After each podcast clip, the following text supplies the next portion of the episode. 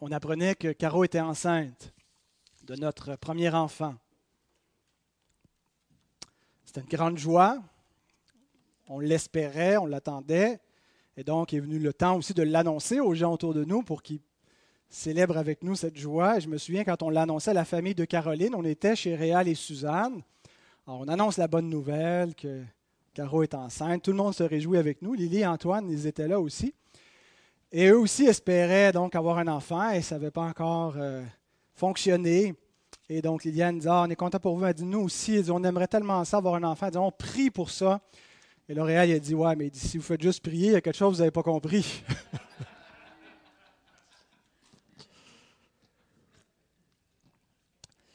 donc, ce matin, nous allons voir la posologie d'une vie heureuse.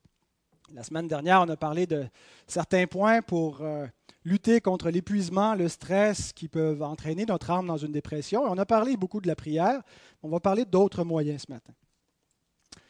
Euh, avant d'aller plus loin, nous allons nous adresser au Seigneur. Notre Père, nous voulons bénir ton nom pour euh, ce, jour de grâce que tu nous donnes, Seigneur, chaque premier jour de la semaine. C'est le jour de la résurrection. Nous nous rappelons la victoire de Jésus-Christ. Nous nous rappelons que tout a été accompli, toutes les promesses se sont réalisées en lui et que notre, notre repos a commencé, Seigneur, notre repos éternel a commencé avec lui, avec sa victoire, avec son repos. Et nous te célébrons aujourd'hui, nous, nous voulons aussi entrer dans ce repos pour euh, goûter à ta grâce, goûter euh, à la bénédiction de notre salut, être en communion avec toi tourner nos regards vers toi. Et nous te prions de nous bénir par le moyen de ta bonne parole, de ta divine parole. Aide les enfants à écouter, aide les parents à écouter, chacun de nous. Aide-nous, Seigneur, à non seulement écouter, mais à comprendre et à mettre en pratique, Seigneur, cette, cette bonne parole. Amen. Vous connaissez Naaman. Naaman, c'était le chef de l'armée syrienne.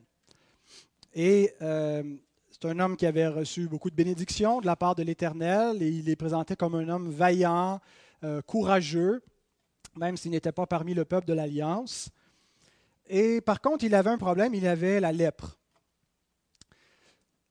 Et il a entendu dire par une petite fille qui euh, euh, avait été prise du peuple d'Israël, une petite Israélite qui avait été faite captive et qui était au service de la femme de Naaman, qu'il y avait en Israël un homme de Dieu, un prophète, qui était capable d'opérer des miracles et qui serait capable de guérir Naaman, son maître. Et donc, quand Naaman a appris cela, il, euh, il, était envoyé par son propre roi avec une ambassade devant le roi d'Israël pour qu'il puisse aller voir ce, ce prophète Élisée et être guéri par lui. Et euh, Élisée, lorsque Naaman s'est présenté à, sa porte, lui a dit ceci. Il lui a dit, va et lave-toi sept fois dans le Jourdain, ta chair redeviendra saine.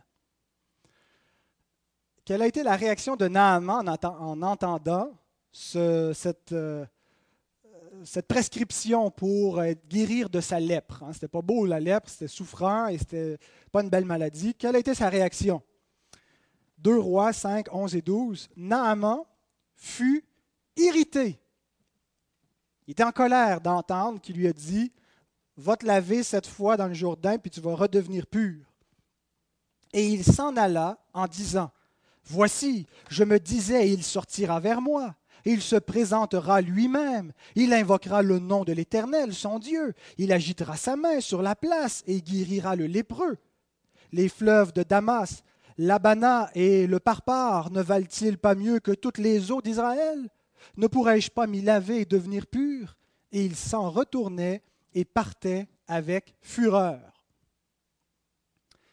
Naaman espérait un traitement plus élaboré, quelque chose de, de, de moins simple, de moins ordinaire. C'était trop ordinaire comme ce qui lui a été dit par Élisée. Il voulait quelque chose de plus spirituel, de plus subtil, et il était irrité par euh, ce, traitement. Mais heureusement, l'histoire ne termine pas là et les serviteurs de Naaman tentent de le raisonner dans les versets qui suivent, 13 et 14. Mais ses serviteurs s'approchèrent pour lui parler et ils dirent, Mon père, si le prophète t'eût demandé quelque chose de difficile, ne l'aurais-tu pas fait? Combien plus dois-tu faire ce qu'il t'a dit? Lave-toi et tu seras pur. Il descendit alors et se plongea sept fois dans le Jourdain selon la parole de l'homme de Dieu. Et sa chair redevint comme la chair d'un jeune enfant, et il fut pur. Naaman donc a écouté cette, euh, cette prescription très simple, très banale. Va te laver cette fois, tu vas être guéri. Et c'est exactement ce qui est arrivé. Et après, donc, Naaman est revenu, s'est repenti de sa mauvaise attitude, et, est venu offrir son hommage, son adoration à l'Éternel en disant, je ne veux plus adorer d'autres dieux que l'Éternel, c'est le seul Dieu. Cette petite histoire illustre que euh, une attitude que certains ont peut-être parfois vis-à-vis des moyens ordinaires que Dieu nous a donnés pour mener une vie saine et une vie heureuse. Il les méprise il trouve que ces moyens sont justement trop ordinaires, trop séculiers, trop banals, trop pour tout le monde, et que nous, comme chrétiens, on devrait avoir quelque chose de plus, de plus spirituel et d'exclusif à la voie chrétienne. Et il considère donc que ces moyens ordinaires qui leur sont suggérés pour mener une vie heureuse n'ont rien à voir avec leur état euh, de, dépression ou d'anxiété, et ils ne veulent même pas parfois les considérer.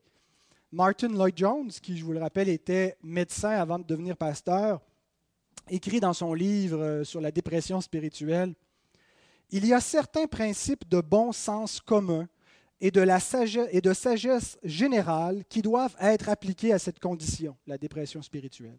Il y a des personnes qui semblent penser qu'il est erroné pour un chrétien d'utiliser le bon sens commun. Ils semblent penser qu'ils doivent toujours faire tout exclusivement de manière spirituelle. Cette façon de penser m'apparaît très peu biblique. Je prendrai pas une aspirine, c'est pas spirituel, je vais prier à la place. Euh, et, on n'est pas du tout en train de dire que la prière n'est pas un moyen efficace et qui ne devrait jamais être utilisé. Mais reconnaissons que Dieu n'intervient pas uniquement et exclusivement par le Saint-Esprit dans notre existence pour nous bénir et que oui, nous a donné des moyens de grâce spirituelle qui découlent directement de la grâce du salut accompli en Jésus-Christ, mais il nous a donné aussi des moyens ordinaires dans sa providence et dans sa grâce commune à tous les hommes pour notre bien-être, pour le bien-être de notre corps et de notre âme. Et Dieu s'attend à ce que nous utilisions ces moyens ordinaires, en plus de prendre des moyens de grâce spéciale dans notre vie. Et donc, ces moyens, je l'ai dit, ne sont pas exclusifs aux, chrétiens. Euh, rappelons-nous quand Paul et Barnabas annoncent l'Évangile aux habitants de Lystre. Et, l'apôtre Paul déclare ceci, actes 14, 16 et 17. Il dit, Ce Dieu dans les âges passés, a laissé toutes les nations suivre leur propre voie, quoiqu'il n'ait cessé de rendre témoignage de ce qu'il est en faisant du bien, en vous dispensant du ciel les pluies et les saisons fertiles, en vous donnant la nourriture avec abondance et en remplissant vos cœurs de joie. Autrement dit, Dieu utilise le travail, la nature, la nourriture et toute l'abondance des bénédictions qui sont nôtres pour remplir le cœur de joie.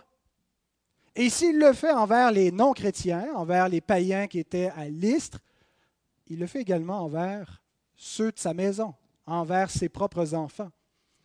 Donc Dieu utilise des moyens ordinaires.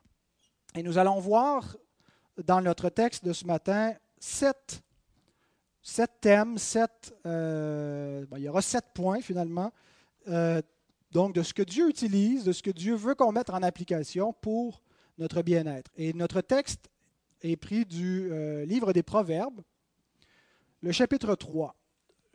Plus je lisais les versets de ce chapitre, au début je m'intéressais au premier, verset, mais je trouvais que plus j'avançais dans le chapitre, que ça s'appliquait aussi de manière générale à une vie euh, heureuse. Alors, euh, j'ai décidé d'inclure le chapitre au complet. Il y a 35 versets, c'est un assez long texte, mais nous allons le lire néanmoins au complet.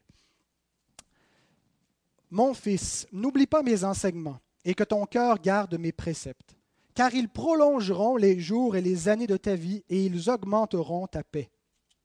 Que la bonté et la fidélité ne t'abandonnent pas.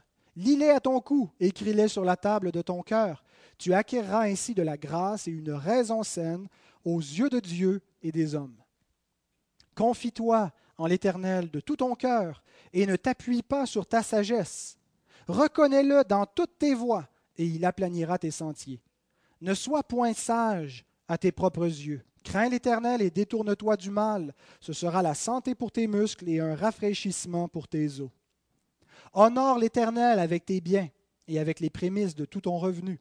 Alors tes greniers seront remplis d'abondance et tes cuves regorgeront de mou. Mon fils, ne méprise pas la correction de l'Éternel et ne t'effraie point de ses châtiments. Car l'Éternel châtie celui qu'il aime comme un père l'enfant qu'il chérit.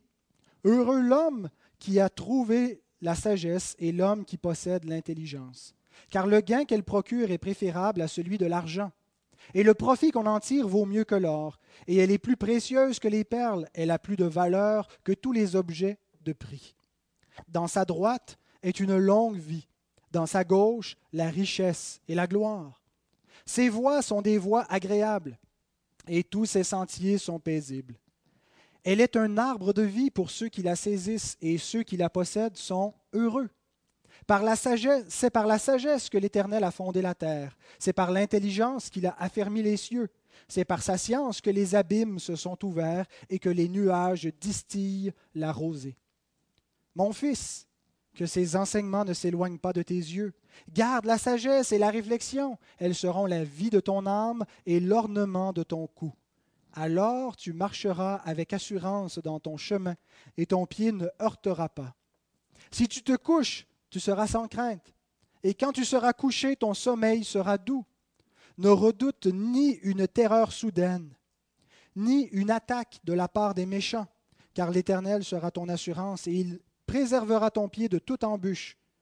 Ne refuse pas un bienfait à celui qui y a droit quand tu as le pouvoir de l'accorder. Ne dis pas à ton prochain, va et reviens, demain je donnerai, quand tu as de quoi donner.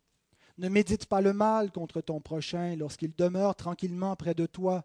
Ne conteste pas sans motif avec quelqu'un lorsqu'il ne t'a point fait de mal. Ne porte pas envie à l'homme violent et ne choisis aucune de ses voies. Car l'Éternel a en horreur les hommes pervers, mais il est un ami pour les hommes droits. La malédiction de l'Éternel est dans la maison du méchant, mais il bénit la demeure des justes. Il se moque des moqueurs, mais il fait grâce aux humbles. Les sages hériteront la gloire, mais les insensés ont la honte en partage. Alors bien sûr, on ne pourra pas commenter ni chaque verset, ni chaque élément, chaque thème qui sont là. Il y a probablement d'autres aspects. Peut-être vous allez vous dire pourquoi est-ce qu'il n'a pas parlé de ce point. Ça me paraît pertinent. Mais en fait, j'ai regroupé un peu ce qu'on retrouve ici en sept thèmes différents. Euh, et je me suis attardé surtout à des éléments qui, euh, avaient trait à euh, notre sujet, la dépression de l'âme, et donc ce qui a un impact direct sur l'état de notre âme. Mais le point qu'on doit retenir, qui résume finalement ces sept points, c'est que on ne doit pas mener notre vie selon la sagesse du monde, selon les préceptes des hommes, selon simplement notre, notre propre sagesse à nous, ce qui nous paraît bon, ce qui nous paraît être le mieux pour être heureux. Mais comme croyants, nous sommes appelés à régler notre vie sur la parole de Dieu. S'il est notre Seigneur, il doit donc nous commander. Mais par quel moyen est-ce que le Seigneur nous dirige et nous commande? Par sa parole. Hein, c'est le conseil que Dieu donne à Moïse, à Josué quand il succède à Moïse, que ce livre de la loi ne s'éloigne point de ta bouche. Médite-le jour et nuit pour agir selon ce qui est écrit. C'est alors que tu auras du succès dans tes entreprises. Donc la Bible, c'est un livre qui est rempli d'applications pratiques. Euh, vous le savez, vous qui êtes des lecteurs de la Bible depuis longtemps, que euh, ce n'est pas simplement de, grandes philosophies, de grands principes, mais qu'il y a aussi des choses très concrètes, très pratico-pratiques pour la vie de tous les jours, dans les Écritures.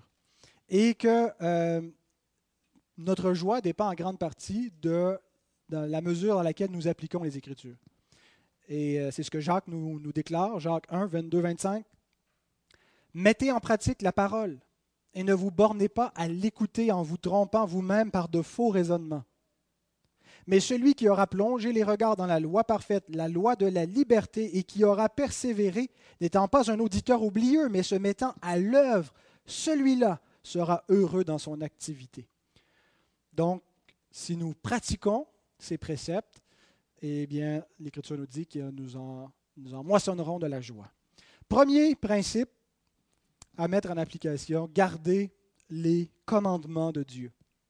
La voie de la sagesse nous montre qu'on ne peut pas faire une vie heureuse en marchant dans la désobéissance. Il y a un lien irréductible entre la droiture et le bonheur.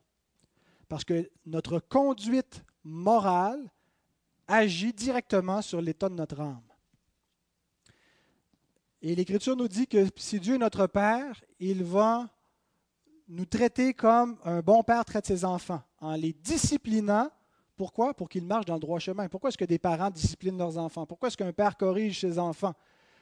C'est lorsqu'ils agissent mal, pour redresser leur voie, pour les amener à avoir une bonne conduite morale, parce que leur bien en dépend.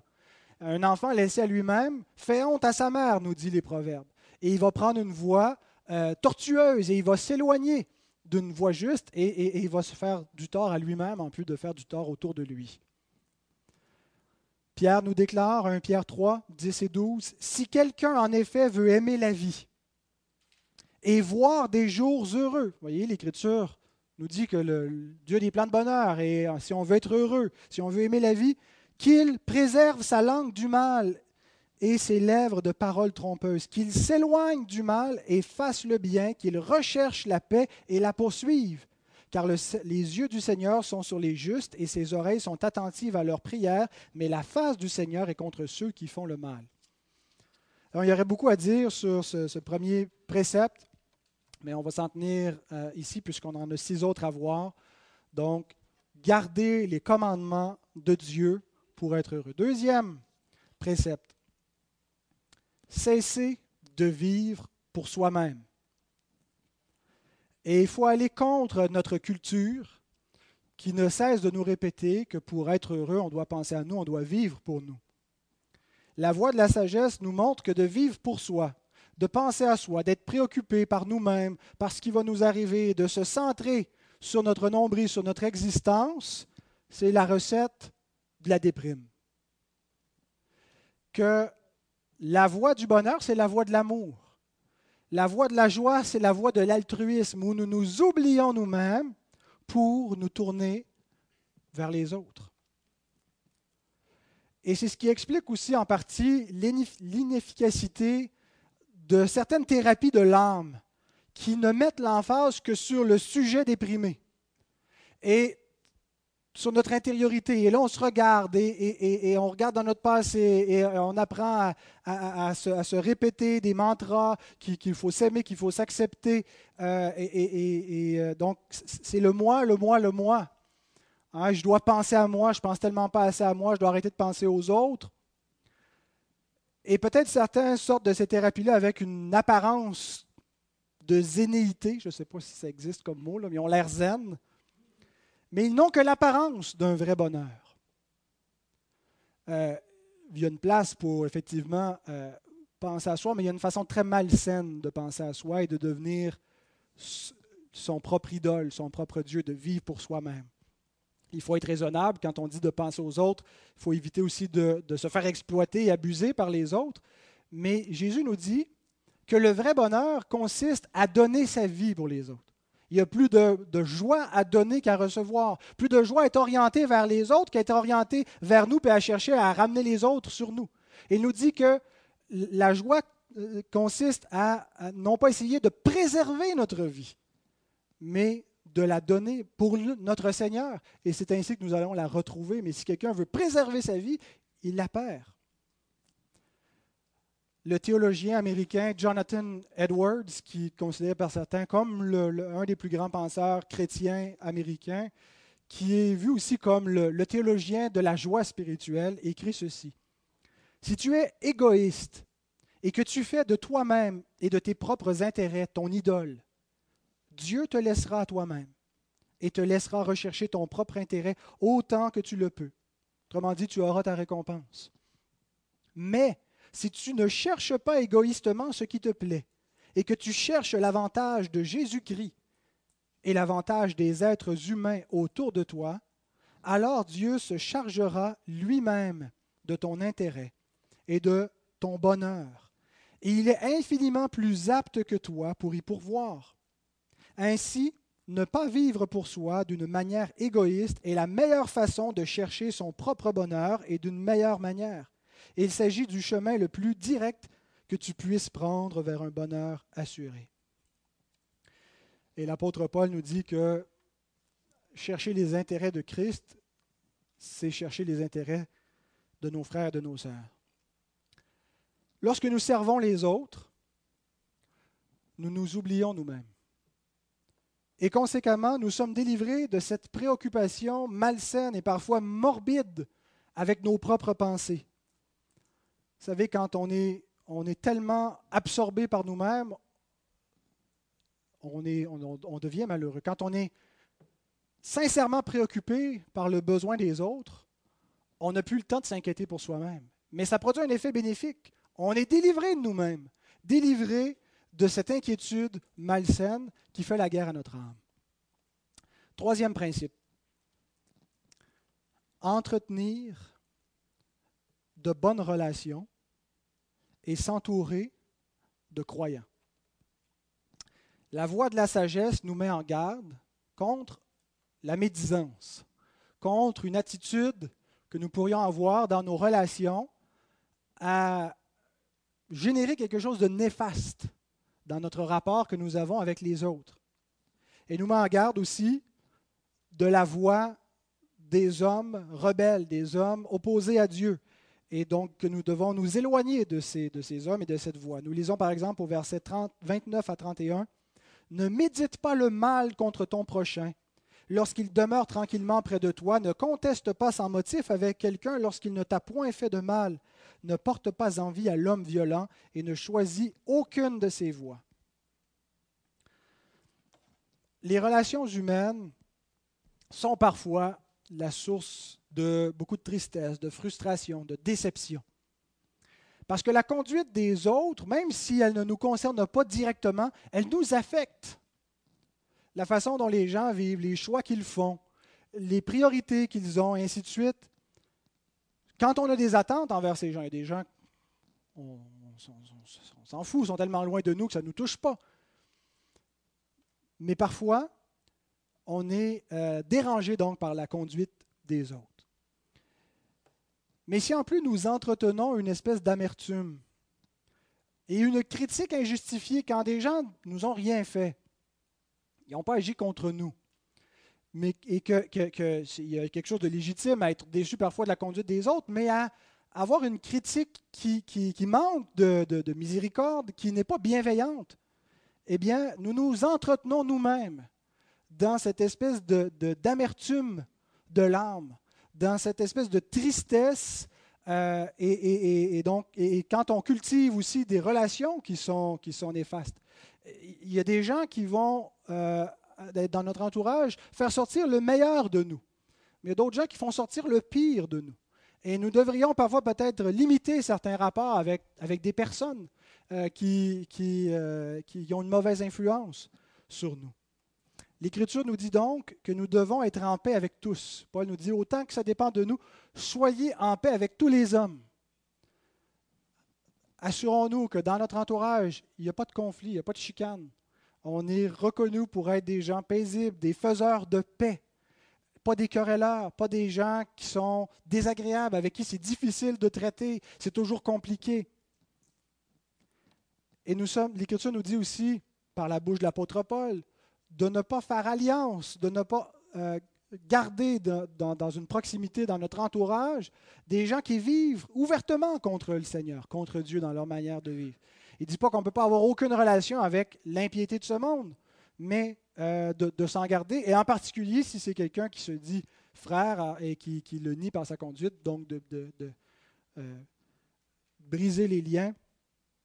L'Écriture nous dit ici qu'il faut s'entourer de croyants, d'avoir un entourage de gens qui aiment le Seigneur, qui veulent garder sa parole. L'apôtre Paul recommande à Timothée, 2 Timothée 2, 22, recherche la justice, la foi, la charité, la paix avec ceux qui invoquent le Seigneur d'un cœur pur.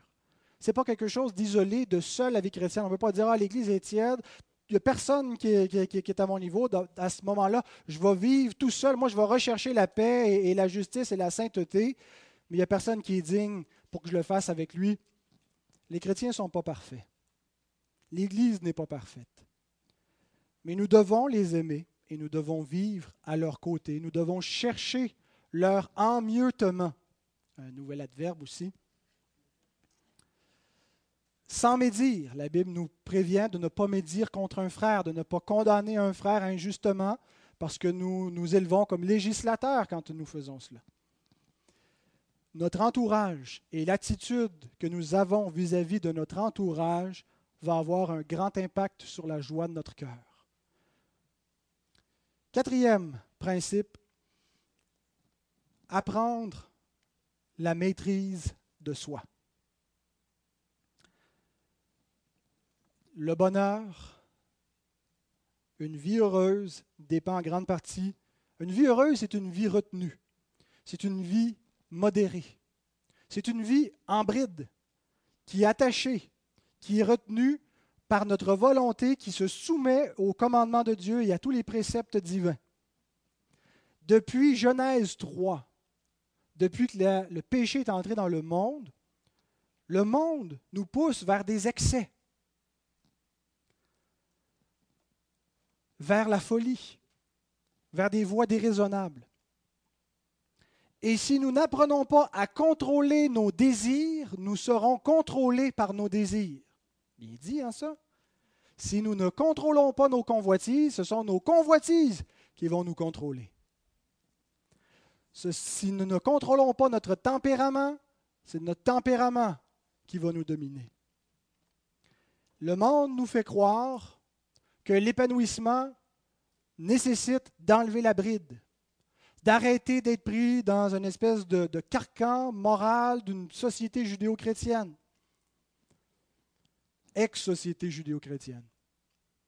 Que une, bonne sexualité est une sexualité débridée, dans le sens qui n'est pas retenue par des principes moraux, et qu'il n'y a rien de nocif, rien de néfaste. C'est un mensonge du diable.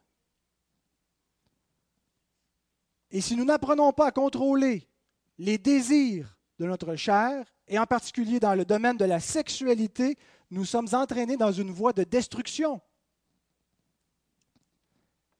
Que ce soit dans la sexualité ou dans le manger et le boire, nos appétits. ne parle pas de boire de l'eau, des boissons alcoolisées, la nourriture qu'on consomme, la quantité la qualité, la gestion de notre temps, nos pensées. Pour être heureux, nous devons maîtriser tous ces aspects de notre vie. La Bible nous dit que les convoitises charnelles, vous savez, ces, ces obsessions dans nos pensées qui surgissent parfois spontanément ou d'autres fois qui persistent continuellement, des troubles obsessifs compulsifs, c'est un désordre mental, mais des, pensées qui nous obsèdent, qui sont, qui sont vaines, qui ne sont pas nécessairement des, choses complètement tortueuses, mais des troubles obsessifs compulsifs. La Bible nous dit que toutes ces convoitises et ces troubles font la guerre à notre âme et que nous devons, par la grâce de Dieu, maîtriser nos pensées, maîtriser nos désirs. L'âme paisible, c'est une âme maîtrisée, qui demeure sous notre contrôle. C'est un fruit de l'esprit. Galates chapitre 5. Et c'est également une grâce de la sagesse. On lit au verset 4. Tu acquerras ainsi la grâce et une raison saine aux yeux de Dieu et des hommes. Pas une raison détraquée, pas une raison confuse, une raison saine en suivant la voie de la sagesse, la maîtrise de soi. La maîtrise de soi inclut également une saine gestion de nos finances. ne pas être d'être capable de, de, garder en bride son portefeuille et les dépenses, de ne pas vivre sous l'endettement. Et le poids de l'endettement est quelque chose qui, euh, euh, qui est lourd sur l'âme. Le poids des dettes est une cause de tristesse et de dépression. Et la Bible nous dit ceci, Proverbe 22, verset 26, Ne sois pas parmi ceux qui prennent des engagements, parmi ceux qui cautionnent pour des dettes. Si tu n'as pas de quoi payer, pourquoi voudrais-tu qu'on enlève ton lit de dessous toi Bien sûr, ça ne signifie pas qu'on ne doit pas avoir d'hypothèque, qu'on ne doit pas, qu'on doit toujours tout payer comptant. Euh, si tu n'as pas d'argent pour payer un, un, auto cash, ben, prends l'autobus ou marche. Le point est que nous devons vivre dans la mesure de nos moyens et éviter de tomber dans une surconsommation, même si nous en avons les moyens. Cinquième précepte, cultiver notre âme. La sagesse, c'est quelque chose qui s'acquiert. Bon, il y a Salomon qui a prié pour de la sagesse et ça lui a été infusé. Mais la voie normal, ordinaire, pour devenir sage, c'est en l'acquérant. C'est quelque chose qui va demander des efforts, des efforts mentaux, mentaux. Et on lit donc dans ces versets qu'il y a cette idée-là de s'appliquer, de s'efforcer pour devenir sage, sage d'entretenir, de cultiver notre âme, de s'instruire. Il dit au verset 1, mon fils, n'oublie pas mes enseignements et que ton cœur garde mes préceptes. Notre cœur ne peut pas être passif. Pour le garder, il doit être actif. Verset 3. Que la bonté et la fidélité ne t'abandonnent pas. Lis-les à ton cou, écris-les sur la table de ton cœur. Tu ne peux pas simplement dire, bon, je m'assois ici, je m'expose à la parole de Dieu, ça va faire l'affaire. Nous devons les écrire sur la table de notre cœur, les méditer. Il y a une façon qui est euh, active de s'entretenir dans la sagesse révélée de la parole de Dieu. Verset 21, Mon fils, que ces enseignements ne s'éloignent pas de tes yeux, garde la sagesse euh, et la réflexion. Et dans un autre proverbe, chapitre 22, verset 17, Prête l'oreille et écoute les paroles des sages, applique ton cœur à ma science. C'est bien de divertir son âme une fois de temps en temps. Vous savez, la, soirée du vendredi soir, la pizza, popcorn, film. Mais si le divertissement de notre âme prédomine nos temps libres, nous n'aurons pas une âme en santé qui est vigoureuse, qui est alerte, qui est vigilante, qui est, forte. Pour avoir une âme en santé, il faut la nourrir. On nourrit le corps, il faut nourrir l'âme, il faut la cultiver et il faut la faire travailler. Qu'est-ce qui est difficile quand on fait des exercices physiques? C'est difficile pour le corps, mais c'est tellement bénéfique. Et il y a cette même difficulté pour les exercices de l'âme, pour s'appliquer à, la lecture, à l'instruction. Et la paresse est gratifiante sur le moment. Ah, ça fait du bien, on s'arrête. Mais à la longue, elle prive notre âme des exercices qui lui sont nécessaires et elle la livre à une apathie. Et les divertissements, lorsqu'ils sont surconsommés, sont plus du tout satisfaisants. On n'y retire plus de, bienfaits. Il y a quelque chose d'agréable de se divertir, de se récréer quand c'est maîtrisé, quand c'est pondéré, quand c'est euh, euh, euh, momentané. Mais quand c'est notre mode de vie, il n'y a plus de bien-être qui, en découle, il n'y a plus de, bienfaits et il n'y a plus de satisfaction. Et notre âme devient ankylosée, engourdie. Donc il faut cultiver notre âme. Sixième précepte, veiller au bien-être de notre corps. La voie de la sagesse mène, verset 8, à la santé des muscles et un rafraîchissement pour les os. Un médecin racontait que dès qu'un patient présentait des symptômes d'un état dépressif, il lui prescrivait trois pilules. une alimentation saine, du repos et de l'activité physique. N'est pas la seule chose qui peut être faite pour la dépression, mais c'est absolument nécessaire, c'est fondamental, ça va être le reste. Le corps et l'âme sont liés pour le meilleur et pour le pire. Les soins du corps ne règlent pas tout, mais si notre corps est dans un mauvais état par notre négligence, ça va avoir un effet sur notre âme. Soyez-en assurés. Ce qu'on mange, manger trop, manger une nourriture qui est pauvre en nutriments, mal s'alimenter, c'est néfaste pour l'âme. Et certains gagneraient simplement à s'informer un peu sur ce que c'est qu'une saine alimentation. On n'a pas tous besoin de devenir des docteurs Kousmine ou docteurs ci et cela, puis euh, suivre un régime euh, qui, va nous rendre la vie pénible. Euh, mais il y a des choses qu'on peut faire minimales pour avoir une bonne alimentation. Le cycle du sommeil doit être stable dans notre vie.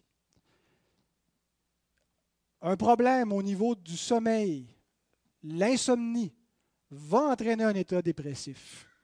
Il y a des, cas, des, raisons parfois qui peuvent être euh, physiques, il y a des raisons que quelqu'un peut faire de l'insomnie pour tout, et il peut avoir de l'aide médicale à ce niveau-là. Mais une des choses qui va aider, c'est d'avoir une stabilité dans les heures du coucher et du lever. Euh, de fermer les écrans à une certaine heure. Vous savez que les écrans, c'est un petit peu le café des pensées. comme le café agit sur le système nerveux, il semble, en tout cas dans mon cas, je vous partage mon expérience, il semble que les écrans sont quelque chose qui euh, stimule énormément ma pensée euh, et qui peuvent euh, effectivement m'entraîner dans de l'insomnie.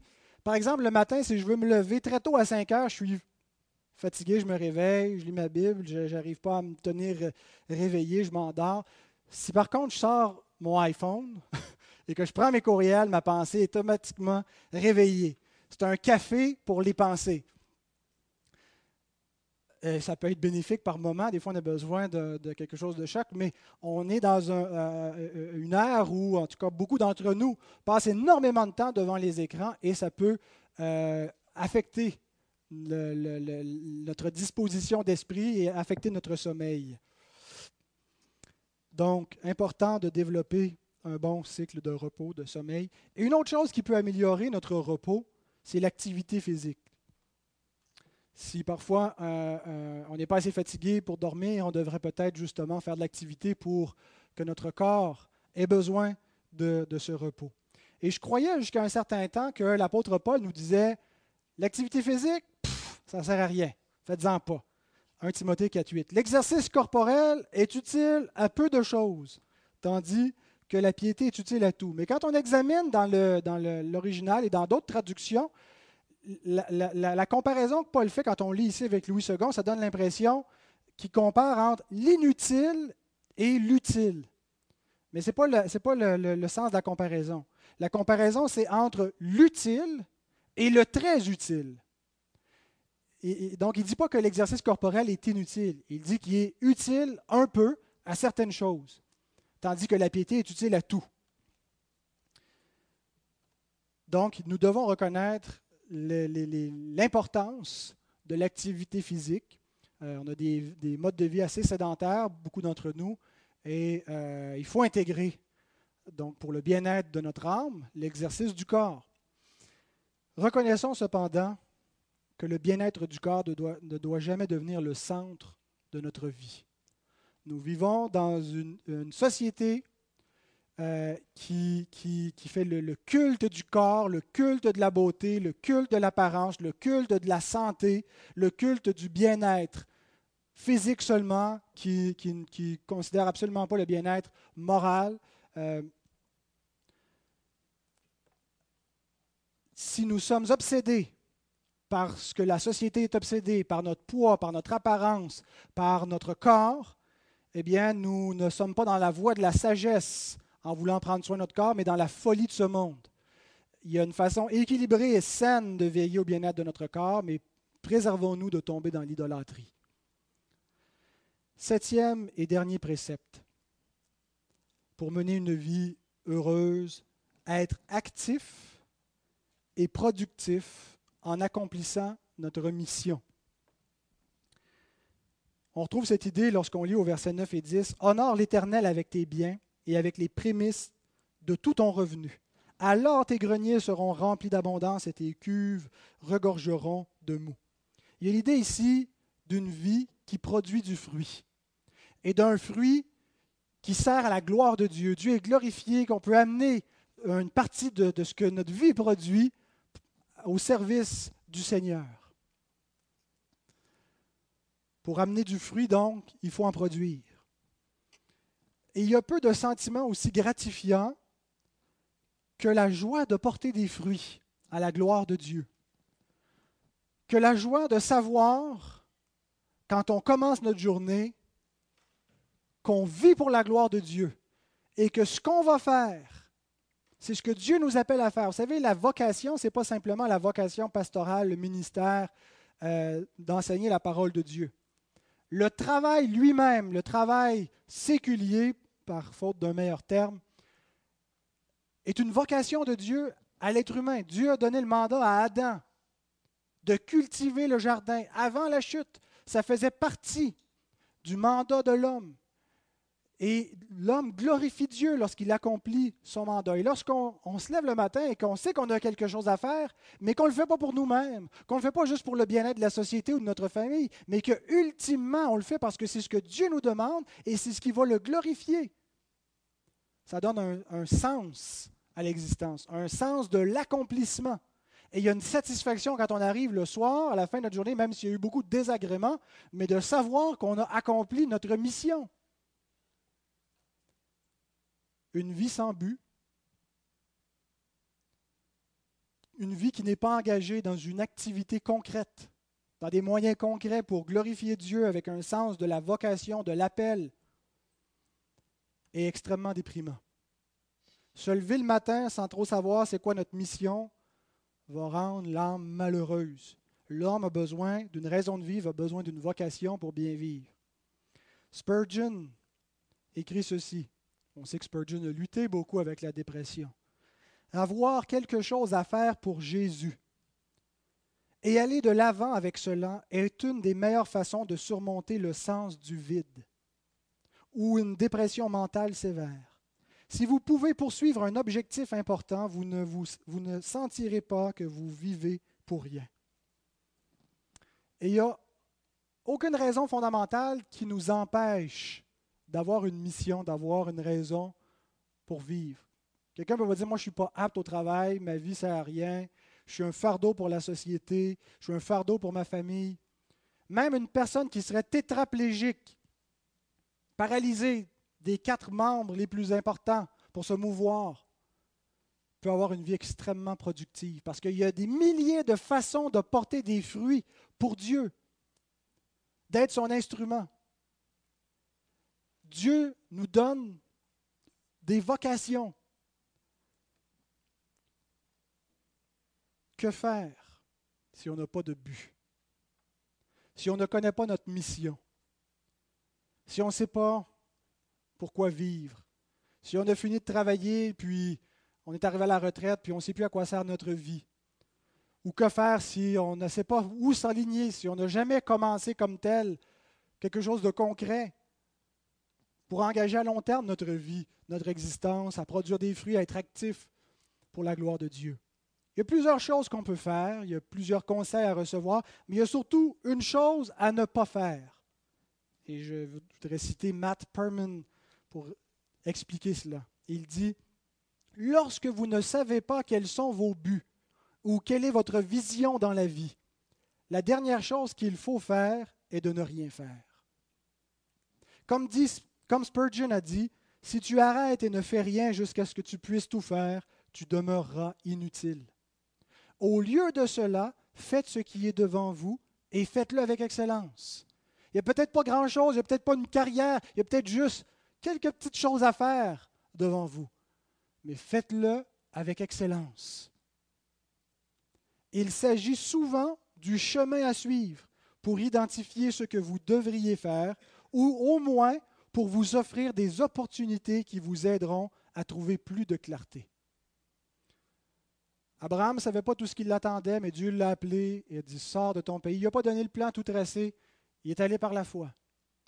Des fois, on aimerait savoir quelles seront les prochaines dix années de ma vie, Seigneur? À quoi tu m'appelles? Et Dieu ne nous donne pas toujours la réponse immédiate, concrète, mais il nous dit avance aujourd'hui, fais ce que tu as à faire aujourd'hui et demain, et ainsi de suite. Et il va nous montrer le chemin. Alors donc, voici sept préceptes qui sont nécessaires à l'équilibre psychologique et à la joie de notre âme. Ce sont peut-être des moyens ordinaires, mais j'aimerais dire en terminant qu'ils produisent un effet extraordinaire. Salomon décrit cet effet dans le proverbe que nous avons lu, verset 2. Ils prolongeront les jours et les années de ta vie et ils augmenteront ta paix. Verset 13. Heureux l'homme qui a trouvé la sagesse. Heureux. Verset 17. Ses voies sont des voies agréables et tous ses sentiers sont paisibles. Elle est un arbre de vie pour ceux qui la saisissent et ceux qui la possèdent sont heureux. Versets 23 et 24. Alors tu marcheras avec assurance dans ton chemin, et ton pied ne heurtera pas. Si tu te couches, tu seras sans crainte, et quand tu seras couché, ton sommeil sera doux.